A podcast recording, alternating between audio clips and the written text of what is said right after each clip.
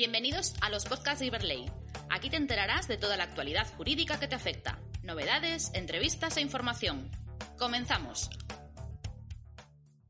Buenos días a todos y muchas gracias por acompañarnos en este podcast, en el que abordaremos las novedades introducidas por la Ley 28-2022 de 21 de diciembre en materia de autorizaciones de residencia por razones económicas con especial mención a los llamados nómadas digitales. Para ello, están con nosotros dos compañeras del Departamento de Documentación de Iberley Colex, Sonia Fernández y Tamara Pérez. Os dejo con ellas.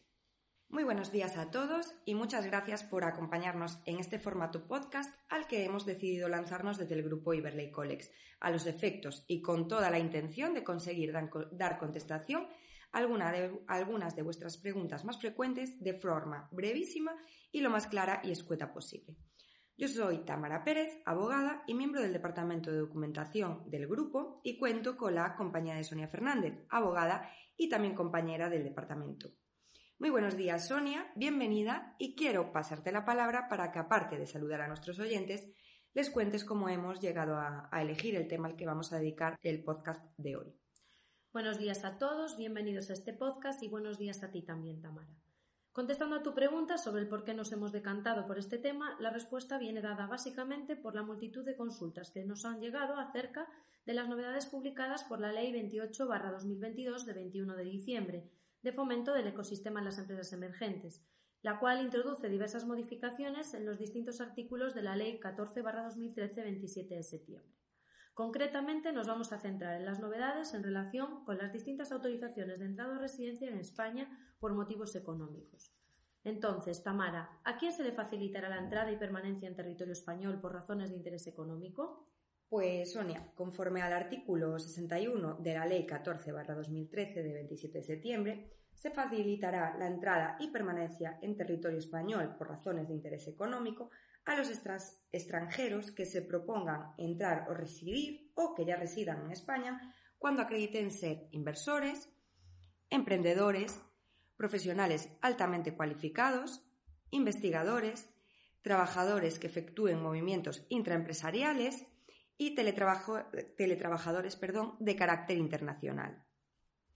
Si bien tenemos que tener en cuenta que lo previsto en los artículos 61 eh, a 76 de la referida Ley 14-2013 de 27 de septiembre, que regula los distintos tipos de, autorizaciones y su procedimiento, no serán de aplicación a los ciudadanos de la Unión Europea y a aquellos extranjeros a los que les sea de aplicación el derecho de la Unión Europea por ser beneficiarios de los derechos de libre circulación y residencia.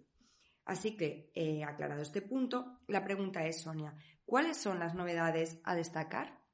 Pues bien, existen por un lado unas novedades generales que podemos concretar, en primer lugar, en la ampliación de la vigencia de las autorizaciones de residencia de dos a tres años con la finalidad de atraer y retener el talento.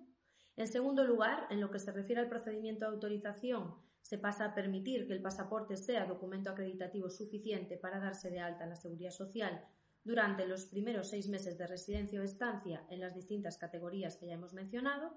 Y por último, entre los requisitos generales de la estancia y residencia se mantiene el relativo al no tener antecedentes penales en España y tampoco en los países donde haya residido, si bien ahora el plazo será el de los dos últimos años frente a los cinco años previstos en la redacción anterior.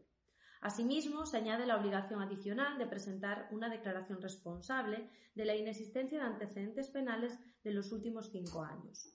Por otro lado, como novedad específica, destaca o es más salientable la creación de la nueva autorización para los teletrabajadores de carácter internacional, también conocidos como nómadas digitales.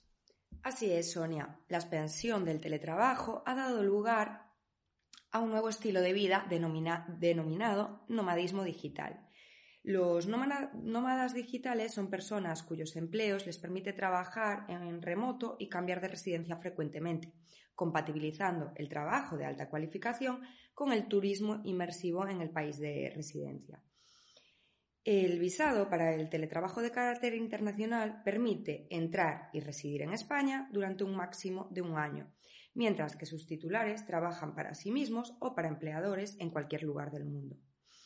Además, la autorización de residencia para el teletrabajo internacional permite a los extranjeros que ya se hallan de forma regular en España, por ejemplo, aquellos que están estudiando en España o los que, siendo titulares de un visado de teletrabajo, vayan a agotar dicho año de residencia y quieran continuar en España, solicitar una autorización por un periodo máximo de tres años, renovable por un periodo de dos años y pudiendo obtener la residencia permanente a los cinco años.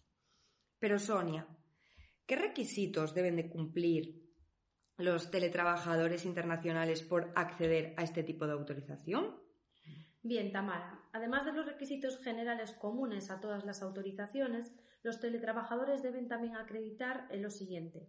La existencia de una actividad real y continuada durante al menos un año de la empresa o grupo de empresas con las que el, trabajador perdón, mantiene relación laboral o profesional.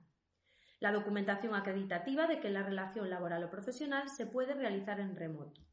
En el supuesto concreto de una relación laboral, se deberá acreditar la existencia de la misma entre el trabajador y la empresa no localizada en España durante al menos los últimos tres meses anteriores a la presentación de la solicitud, así como también la documentación que acredite que dicha empresa permite al trabajador realizar la actividad laboral a distancia. En el supuesto de la existencia de una relación profesional, se deberá acreditar que el trabajador tiene relación mercantil con una o varias empresas no localizadas en España durante al menos los tres últimos meses, así como también la documentación que acredite los términos y condiciones en los que va a ejercer la actividad profesional a distancia. Muchas gracias por tus aclaraciones, Sonia. Y llegados a este punto, para finalizar, vamos a contestar a tres preguntas que nos habéis hecho llegar a lo largo de estos días con respecto al tema que planteamos en el podcast. Así, eh, la primera cuestión que se nos plantea es ¿qué personas se encontrarían en situación de residencia por teletrabajo de carácter internacional? Eh, la respuesta es clara. Se encuentra recogida en el artículo 74 bis de la Ley 14-2013 de 27 de septiembre y son a aquellos nacionales de un tercer Estado autorizados a permanecer en España para ejercer una actividad laboral o profesional a distancia para empresas radicadas fuera del territorio nacional mediante el uso exclusivo de medios y sistemas informáticos, telemáticos y de telecomunicación. Otro de nuestros oyentes también nos pregunta si en el caso de la autorización de teletrabajo se hace referencia solo a empresas internacionales o también se puede incluir el teletrabajo para empresas nacionales. La respuesta distingue. Si la actividad es laboral, la autorización solo será para empresas radicadas fuera del territorio nacional. En cambio, si se trata de actividades profesionales, el teletrabajador podrá prestar sus servicios a empresas ubicadas en España siempre que el porcentaje del trabajo no supere el 20% de aquella actividad profesional. Y por último, nos han preguntado, ¿cuándo un, profesional cualificado puede solicitar el visado o la autorización de teletrabajo? Pues bien, para que se pueda dar esta posibilidad, ha de acreditar su condición de graduado o, posgraduado en universidades o escuelas de negocios eh, de reconocido prestigio ambas, o, en su caso, formación profesional o acreditar una experiencia profesional mínima de al menos tres años. Pues bien, hasta aquí este podcast. Espero que os haya sido de gran utilidad y aprovecho para darle las gracias a Tamara y a todos nuestros oyentes. Muchas gracias, Sonia, y aprovecho yo también para daros las gracias por vuestra atención, deseando que este podcast os, os haya servido de ayuda. Y un saludo y hasta la próxima. Gracias por haber llegado hasta aquí. Esperamos que la información te haya sido útil. Suscríbete y nos escuchamos en el próximo podcast.